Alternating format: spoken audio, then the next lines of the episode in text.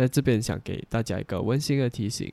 因为这一集呢是一个 ASMR 的集数，所以我们有在乎到你们听到一半的时候被另外一首歌或者另外一个 podcast 集数吓醒。所以 Spotify 上面有一个月亮的按钮，按下去就可以 set 一个睡觉的 timer。你们可以 set 四十五分钟，因为这一集是刚刚好四十五分钟出一点点，所以呢，我们一讲完它就会自动的停止。那 Apple Podcast 上面也有这个 function 叫做 sleep timer。那废话不要讲这么多喽，我们就开始吧。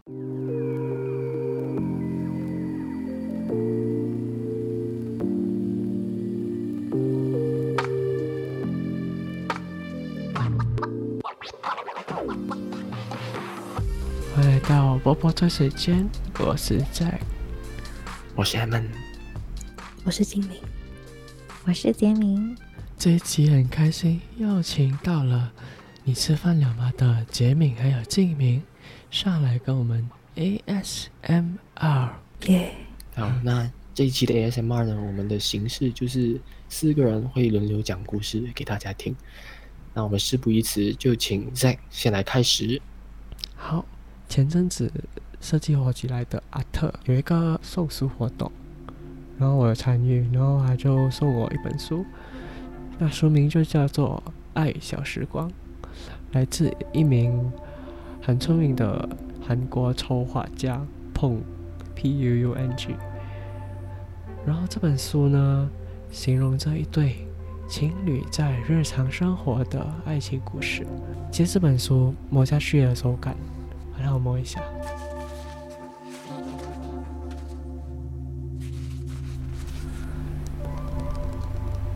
这本书呢，很厚一下，每一面都有很精致的水彩画。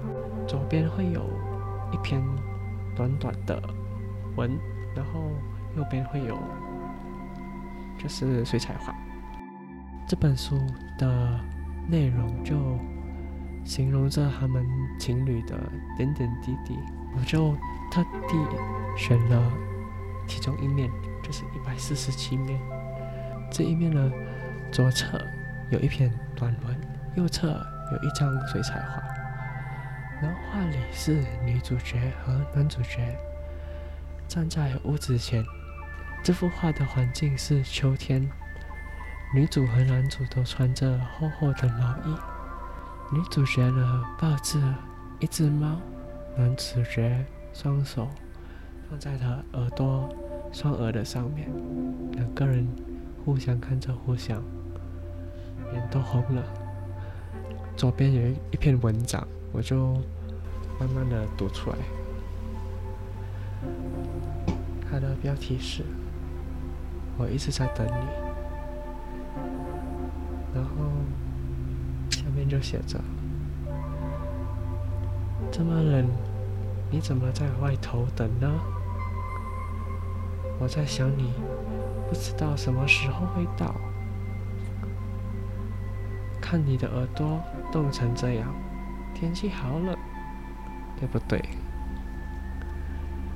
然后，其实这本书就是大概就是这样子，每一面都是这样子，所以。”啊，我要先感谢设计画起来的阿特送出这本书给我，里面的内容都画得很美，就看着这本书的情侣都很甜，所以这本书不错。如果你是不是很喜欢读文字的人，喜欢看图的人，你可以买这本书。对，我的 S M R 就到这里，希望没有吵醒你们。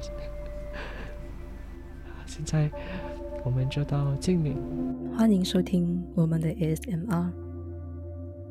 我和杰敏接下来要说的散文，是来自于林达阳的二零一九年散文集《蜂蜜花火》。这本散文集的内容主要以动物为主，作者呢以动物来去书写我们人的成长，我们在不同阶段里所经历的那些事情。我要读的这篇叫做《消失的淡蓝色月亮》。清晨上班的路上，夹杂在人群当中，看见矮墙上的小石虎。这是城郊地区几里外就是还未完成、完全开发的丘陵地。小石虎蹲坐在路旁花圃边的矮墙上，矮墙内都是新栽的当令花苗，五颜六色的花朵绽放在清晨金黄色的微风里。夏日阳光的照耀下，像是凝固了的小小烟火。小石虎蹲坐在矮墙上，很有精神的模样，但看上去就还是一只多斑点的猫咪啊！得仔细去比对那些纹路、那样的眼睛与身形，才知道确实不是猫，而是只小石虎。能不能称为小石虎呢？它其实，它其实已比一般的猫大上一些了。可能只是斑点的关系，让人不由自主的拿它和豹做了比较。人潮渐渐多起来的大路边上，偶尔有鸣着喇叭的车辆经过。小石虎有点紧张，时不时回头确认，但确认完总又转回头去，很坚定，仰头望着天空。我停下脚步，顺着他的视线望去。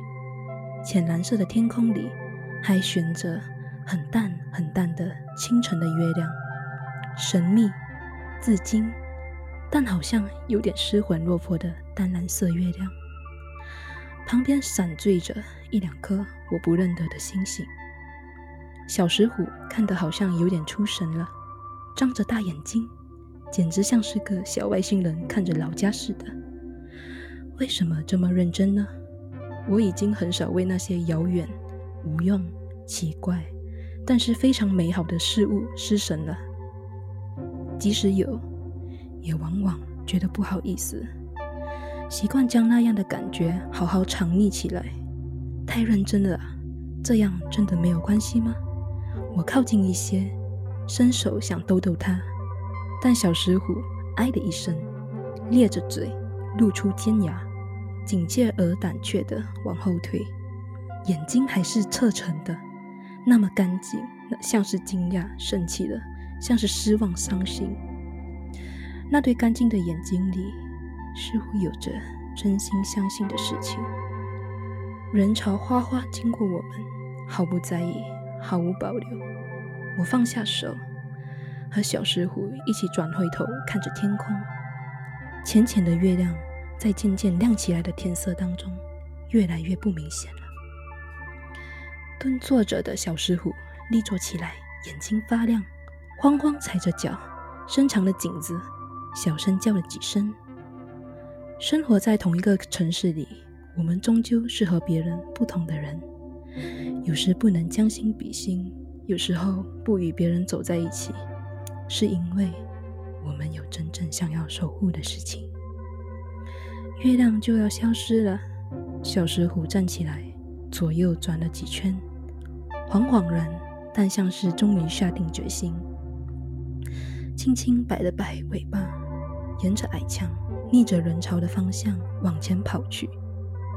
生活在同一个城市里，我们终究是和别人不同的人。我转身背起公事包，再抬头，已经看不太到月亮了，低下头。却也找不到刚刚那只毛色斑杂灿烂的小石虎，那都没有关系的。我往市中心的方向走去，阳光穿过行道树，在我身上洒下破碎的光影。逆向走在人潮里，磕磕碰碰的一天又开始了，但都没有关系。和别人格格不入，或许正是我选择走那么远的路。来到这里的原因。OK，我读完了这篇，接下来就到杰敏为你们朗读。嗨，大家好，我是杰明。那么呢，我和金敏都选择了同同一样的作者。这一篇散文，它叫做《现在我们看见》，可能有一些我会小改编。因为我顿时想到了那一个他。台风前夕的下午，一尾一尾前所未见的巨大蓝鲸正从城市的上空游过。那时，我正骑车在下午六点的车潮中艰难的前进。刚下过雨，车行经过之处都溅起细细的水花。黄昏里，紫金色的水花此起彼落，绽放又凋谢，像是挥霍不尽的青春秘密。青春的秘密是什么呢？青春的秘密是我认真看待每件事，小声的告诉你，即使你不懂，但只要你在，且愿意听，一切就足够。巨大的蓝鲸缓缓游过来了，轻轻摆尾，在辉煌的大气里溅起雾和阳光的光。只有我发现鲸鱼了吗？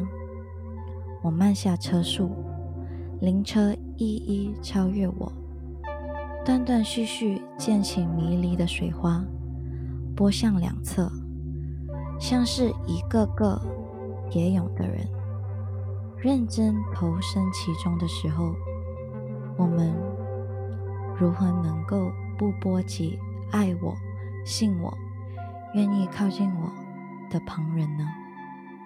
鲸鱼从很远很远的地方游来，所经之处的楼房凹凹凸凸都缩小了，闪着颜色深浅不一的云影和彩霞，成为美丽的珊瑚。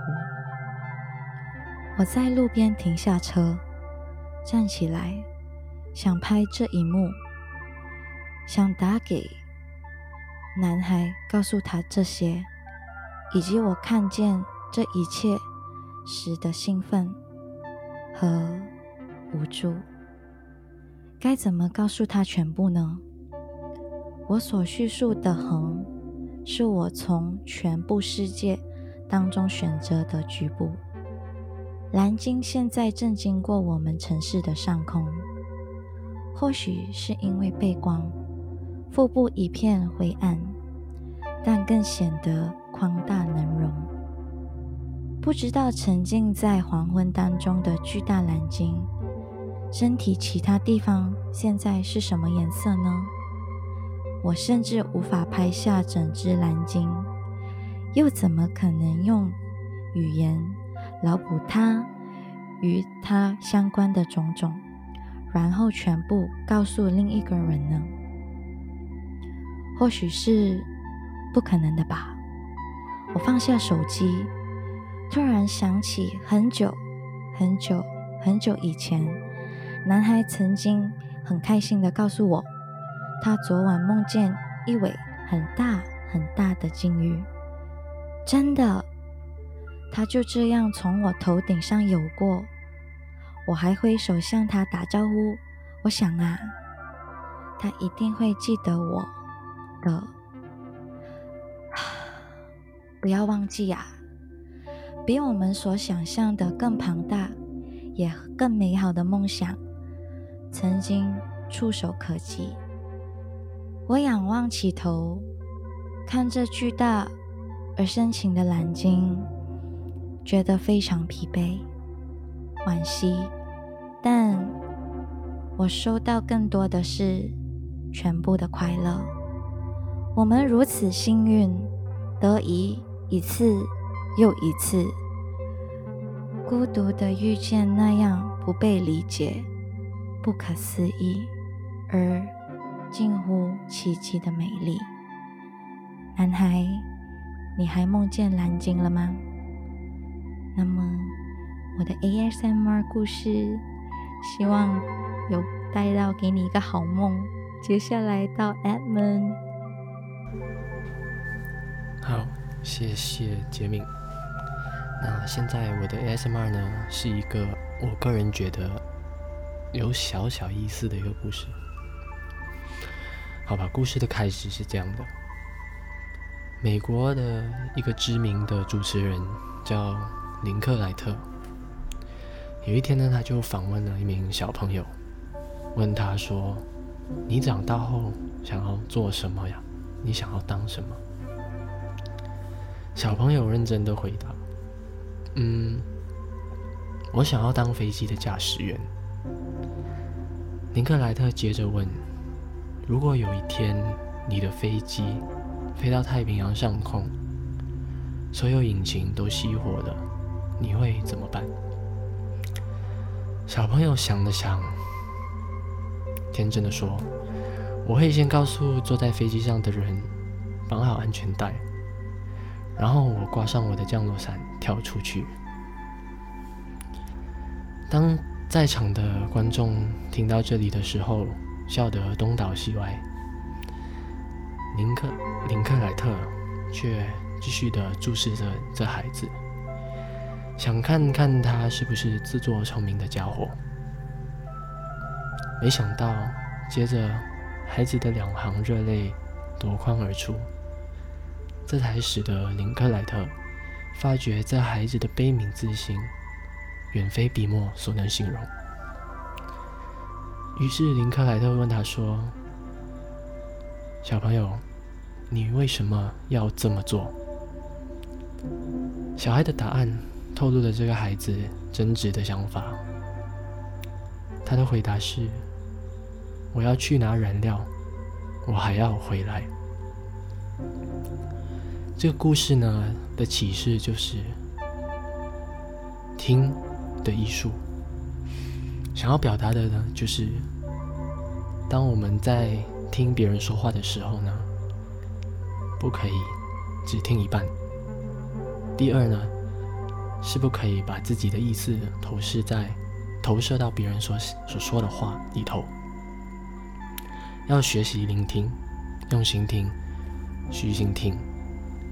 但说到这里的时候呢，我自己本人就有一个感慨，就是曾几何时，我们都失去了这个孩子般真挚的想法，逐渐的成为了会胡乱下定论的大人。